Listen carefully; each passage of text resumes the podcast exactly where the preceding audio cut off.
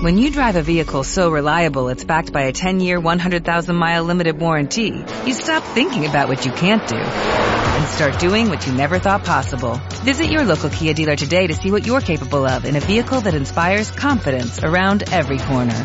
Kia, movement that inspires. Call 800-3334-KIA for details. Always drive safely. Limited inventory available. Warranties include 10-year 100,000-mile powertrain and 5-year 60,000-mile basic. Warranties are limited. See retailer for details.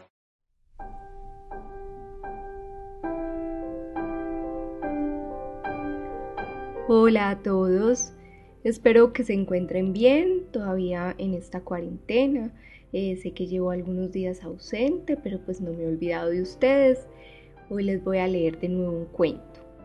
El cuento que les tengo para hoy es Cielo Cerrado de Manuel Mejía Vallejo.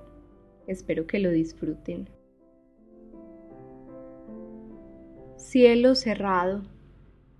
Los ojos oblicuos miraron hacia arriba arrugaron el entrecejo y en las pupilas comenzó la tormenta.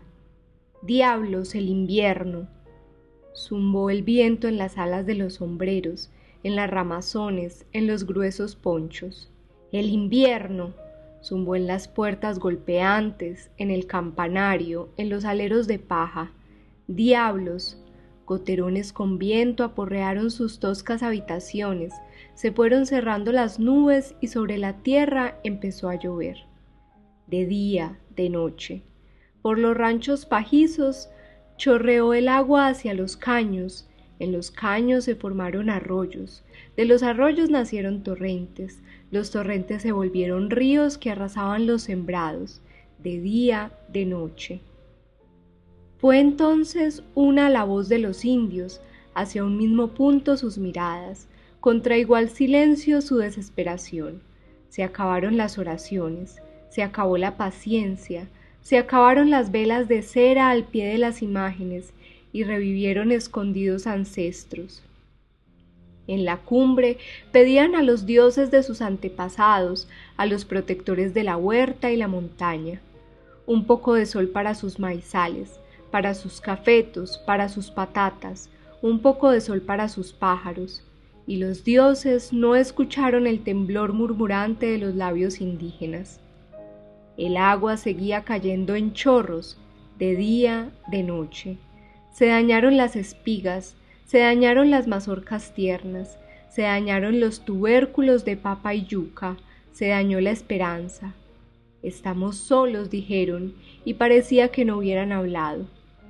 Sentían dolor físico al golpear el aguacero contra las plantas, al llanto de los niños, al aullido de los perros. En su complejo del olvido creían natural el olvido del cielo, del Dios cristiano, de sus antiguos dioses, pero iban donde el cura para decirle, Rece o mande rezar, se pudren las maticas. En las cumbres la jerga del brujo intercedía para que cayera sol en la espalda de hombres y cerros, rezaba a los duendes del aire y la montaña, a los señores del trueno y de las nubes. Pero el agua no menguaba, y un día fueron hasta el brujo y le dijeron Tus rezos no sirven, no te escuchan los dioses, te mataremos. Y con sus machetes lo descuartizaron Dos ídolos se salpicaron con la sangre del brujo, pero la sangre se coaguló y las piedras siguieron impávidas ante el sacrificio, bajo nubarrones sin espacio para el sol de las plantas. De día, de noche. Desde cada choza vigilaban el firmamento. Los perros tiritaban, fijos sus ojos en las gotas al caer en los baches. Despabilaban a la luz de un relámpago y volvían al parpadeo tardío Agua y más agua desde arriba anegaba los pegujales, un poco de sol para las hojas, para los grumos, para las pupilas indígenas hacia arriba, desoladas.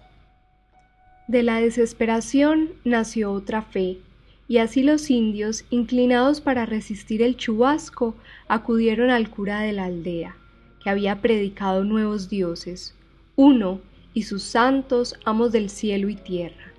A veces creían más en el perro que en San Roque, en el caballo que en Santiago Apóstol. llama y cruz, nube y piedra.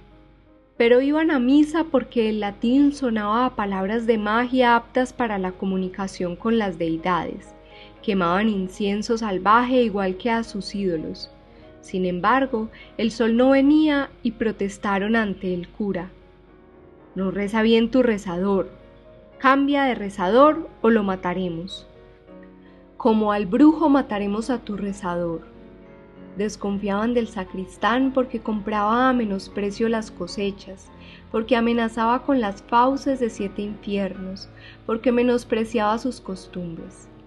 El cura recibía ofrendas y rezaba para que cayera sola las plantas, y el sol no caía, y los indios volvieron a la casa parroquial. No sirve tu rezador, tata. Cambia de rezador que no sirve humo y escurana tiene en su corazón. Lo asustó la calma de las frases. Desde el púlpito soltó su voz. Paciencia, Dios los está probando. Se mostraba duro ese Dios con los humildes, y era el Dios de los humildes, y lo amaban porque sufría azotado por unos soldados extraños, atado a una columna, punzado en el corazón, crucificado contra unos maderos siendo Dios, ¿por qué se dejó matar? ¿No sería bastante bravo? Era la bondad infinita. Lo amaban a su modo, con él se identificaban al repartir panes y peces, al llorar todo su cuerpo sangre en los olivos, pero ya en su trono se volvía inaccesible.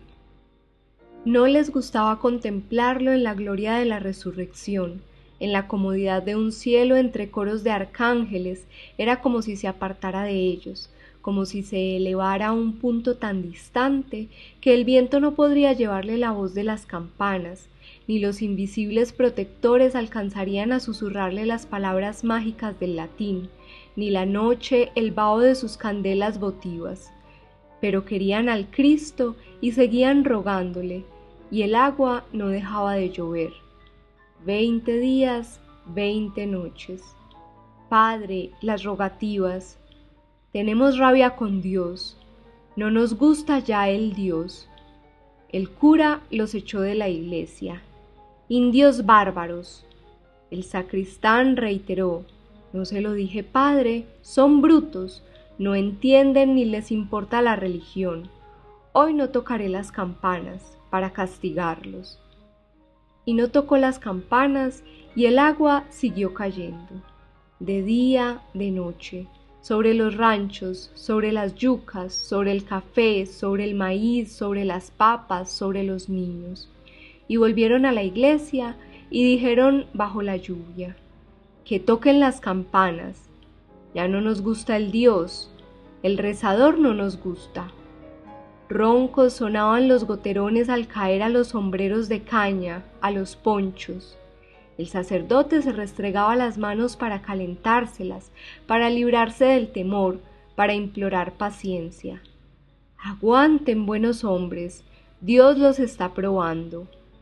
Ojalá le sepamos a mierda para que no nos pruebe más. El cura volvió a echarlos del templo.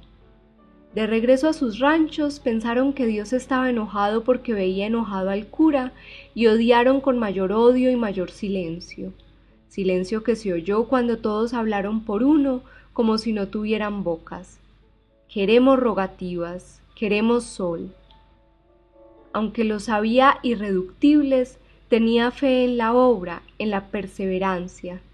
¿No habían construido acaso una iglesia? La iglesia creció, Nunca pudo crecer la aldea, es verdad, porque se resistían a grandes concentraciones, querían estar con sus animales, sobre su palada de tierra, en el rancho, entre sus árboles. Irreductibles y extraños. Recordaba las originales confesiones en vísperas de primer viernes o en trances definitivos. Me acuso que robé. No vuelvas a robar Volveré a robar si necesito. Lo prohíbe la Santa Madre Iglesia. Lo prohíbe Dios. Dígale al Dios que mate con un rayo al jacincuá. Es pecado pedir tal cosa. Es malo el jacincuá. No debemos desear la muerte al prójimo. El jacincuá no es prójimo, es dañero. Tenemos que perdonar a nuestros enemigos. Dígale al Dios que liquide al jacincuá o yo lo liquidaré. Sin embargo, lo conmovían ciertos detalles de la superstición indígena, ese querer destruir a los dioses cuando no escuchaban, más que la súplica del hombre, la orden de servirlo aquellas imprecaciones de una rebeldía desolada. Eres malnacido porque te rogamos por las plantas y las arrasaste, porque te pedimos ayuda y nos arruinaste, porque te tragaste las oraciones y no cumpliste el deber retornándolas en obras. Y la del más desgarrado corazón ante la indiferencia de los dioses. Nosotros los hombres somos vuestro espectáculo y vuestro teatro de quienes os reís y regocijáis. Vuestros caminos y obras no están en nuestras manos, sino en las manos del que nos mueve. Le habéis hecho vuestra silla en la que os asentáis y los habéis hecho como flauta vuestra. Por eso se preocupó cuando dijo el sacristán, Tengo miedo, saquemos a San Isidro en rogativas. El Padre escudriñó el cielo plomizo. No es tiempo. Creo que no escucharía a San Isidro. El sacristán miraba con temor marrullero. ¿Desconfiaría el sacerdote de la mediación del buen Isidro? Sabía que los caminos del cielo son inescrutables y tratar de adivinarlos sería pretensión hermana de la soberbia.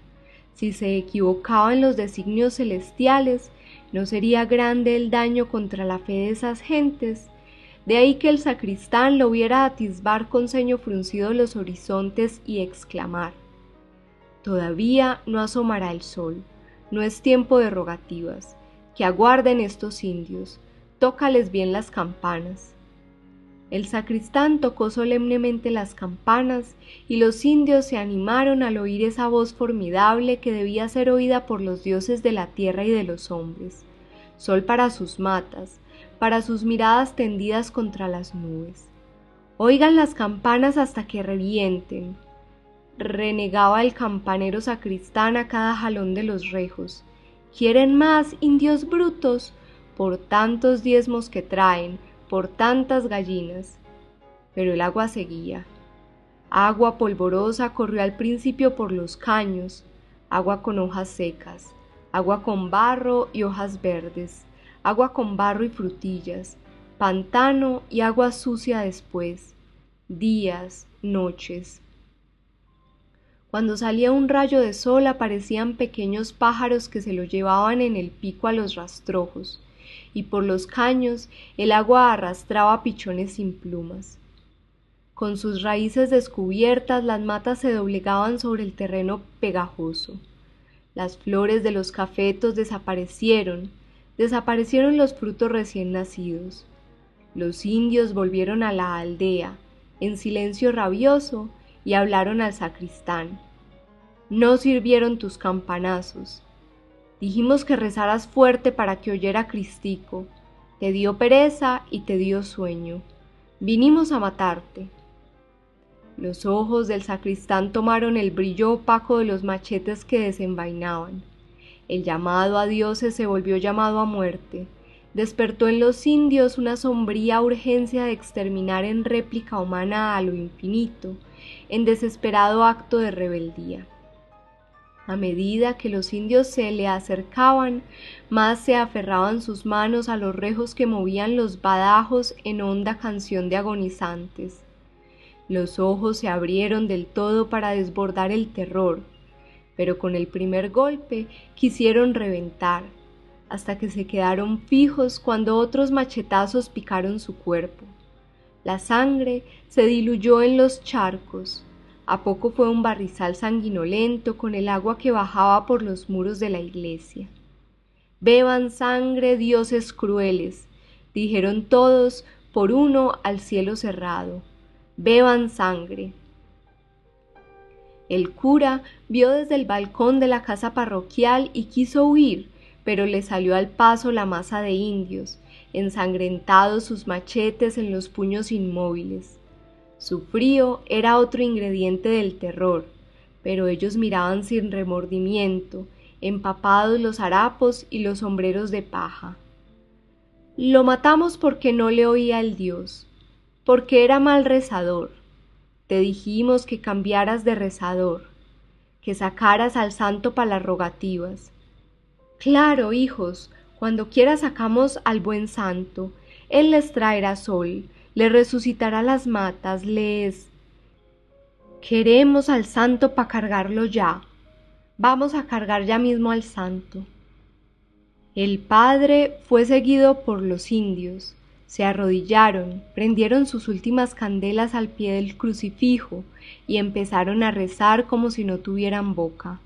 Mándanos sol, tatica Dios. El maíz se muere, se muere el plátano y el frijol y el trigo y los repollos y el cafeto y moriremos también nosotros. Y si morimos, Morirás tú porque te alimentas con nuestros diezmos, con nuestras candelas, con nuestros rezos. Mándanos, solo te mataremos de hambre, porque no rezaremos, porque no daremos diezmos, porque no prenderemos candelas. Oye las campanas y abre el cielo para que alumbre el sol en las hojas, en los ranchos, en el pantano. Se nos muere el maíz, se nos muere el café, tata Dios.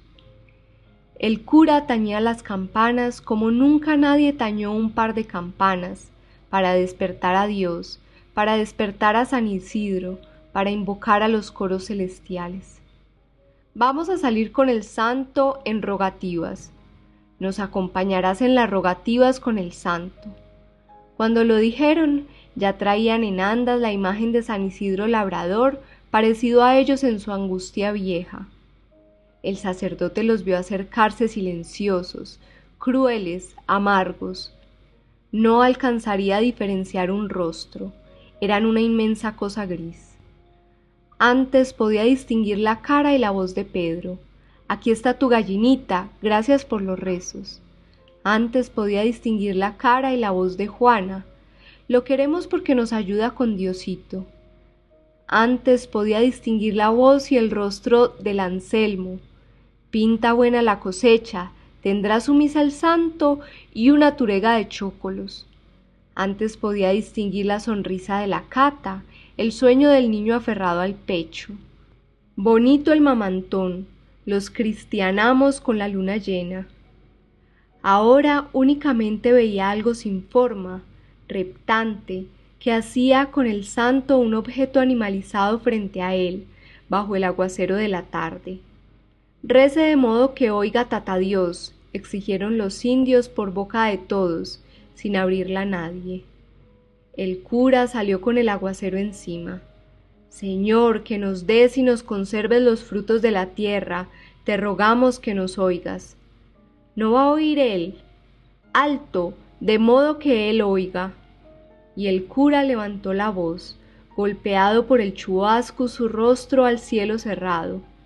Danos, Señor, tus bondades y tus bendiciones. No tiene magia el rezo, reclamaron los indios, sin boca para la exigencia. Entonces el cura empezó a orar en latín, idioma de palabras mágicas para la indiada. Se alegraron por dentro al oír el habla que hablaba y entendía el Dios, con el habla de las campanas altas en la torre para que las captara más fácilmente. Glorifica mi alma el Señor y mi espíritu se regocija en Dios mi Salvador, porque ha puesto sus ojos en la bajeza de su esclava. Difícil recordar todas las palabras mágicas en tales circunstancias.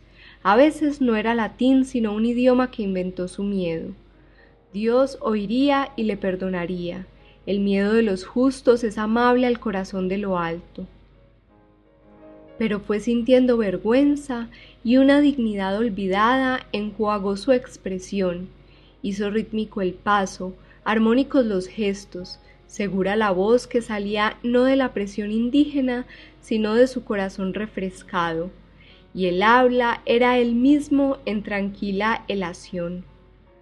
No está solo el hombre, Señor, oye el silencio de los que no quieren odiarte, escucha a tus criaturas, barro del barro que formaste, imagen de tu perdón. Danos un poco de sol, brilla tú en él para que brille la esperanza de estos hombres oscuros, la esperanza de todos nosotros, los hombres. Los indios veían caer el aguacero sobre el santo, resbalar el agua por su rostro descolorido. Uno se quedó mirándolo, hasta que subió por sobre los hombros de los cargadores y sin detener nadie el paso, se quitó el sombrero de caña, grande para la cabeza de la escultura, pequeño para su deseo de abrigo. Otro subió también, tomó el sombrero y vistió a la imagen con el poncho. Volvió a colgar el sombrero en la cabeza de madera antes de bajarse, amorfo en la romería silenciosa. Las últimas casas de la aldea se perdían entre el espeso aguacero. De ahí en adelante se multifurcaban andaderos a las chozas. Iremos por estos sembrados con el santo. En los barrizales se hundían los pies del cura y de los romeros. También sus silencios sabían a oración. Queremos seguir solos, tata. Llevaremos al santo por los rincones para que vea el invierno. Lo llevaremos nosotros solos, tata cura, para que el santo vea el daño que nos hace. La oración del sacerdote siguió anegando la fe desvalida de los indios que ya se alejaban con las andas por un camino desigual hacia la ruina de sus siembras. Dale, Señor, la fe. Dale, Señor, el sol para ellos, para sus matas, para tu gloria. Bajo el torrente iban desapareciendo hacia la bruma de su angustia el santo y los indios Bajo la lluvia las mejillas del cura tenían agua tibia y honda. Largo rato permaneció mirándolos, mirándose a sí mismo con vergüenza, con esperanza, y fue lento su paso de regreso a las campanas heladas. Agua y más agua, cuarenta días, cuarenta noches. Estaban más bravos los indios y fueron a la imagen que seguía entre sus siembras y le quitaron el sombrero de ala escurrida, pa' que te mojes la cabeza porque no oíste el ruego del hombre. Al amanecer del día siguiente fue otro y lo despojó del poncho, pa' que sepas lo que son malas lluvias, santo fregao. Y el santo se mojaba con las tupidas gotas del aguacero, de día, de noche agua y más agua. Quedaba nada de las sementeras, se comieron las semillas, aullaban sus perros bajo los aleros, se encogían de frío y agua los animales domésticos. Al acabarse las palabras para el rezo, volvieron los indios al sitio donde enclavaron las andas de la imagen y con rejos y ramas lo vapulearon. Santo fregao, no estás oyendo al hombre.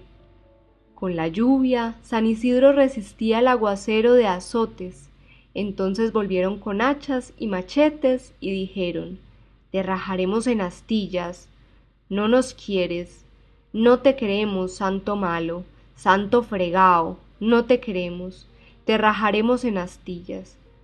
Y a machetazos acabaron con la imagen, acabaron con ella los hachazos, hundieron sus restos en un pantanero entre las siembras un día más, una noche más. A la mañana siguiente, con los ojos oblicuos, empezó a despuntar el sol, y hubo nubes que se fueron con mejor viento, y se despejó el cielo para nueva fe, y se derramó alegre el día en los ojos y en los charcos, y salieron los animales y cantaron los pájaros, y la indiada fue al barrizal donde sepultó las astillas del santo. Hay que ser duros con estos dioses, para que aprendan a servir y respetar al hombre. Y empezaron a sacarlo y a lavar los restos con arrepentimiento sonreído. Los dioses estaban a su servicio, por eso les llamaban, por eso vivían vida sin tiempo. Entonces llevaron al pueblo los despojos del santo, y el cura de nuevo pudo reconocer los rostros de Pedro, de Juana, de Anselmo, de la Cata y de su hijo Mamantón. Tuvo deseos de llorar cuando entraron en la iglesia para decirle Aquí está el santico, haremos otro, de buena madera lo haremos. Este ya no nos oía, no hacía buenos milagros, no oyó las campanas, no oyó los rezadores. El cura escuchaba, abstraído los ojos en un rayo de sol que untaba el altar. Destruyeron al santo, dijo con dolor sereno. Sí, quedó malito, contestaron los indios. A todos nos jodió el invierno.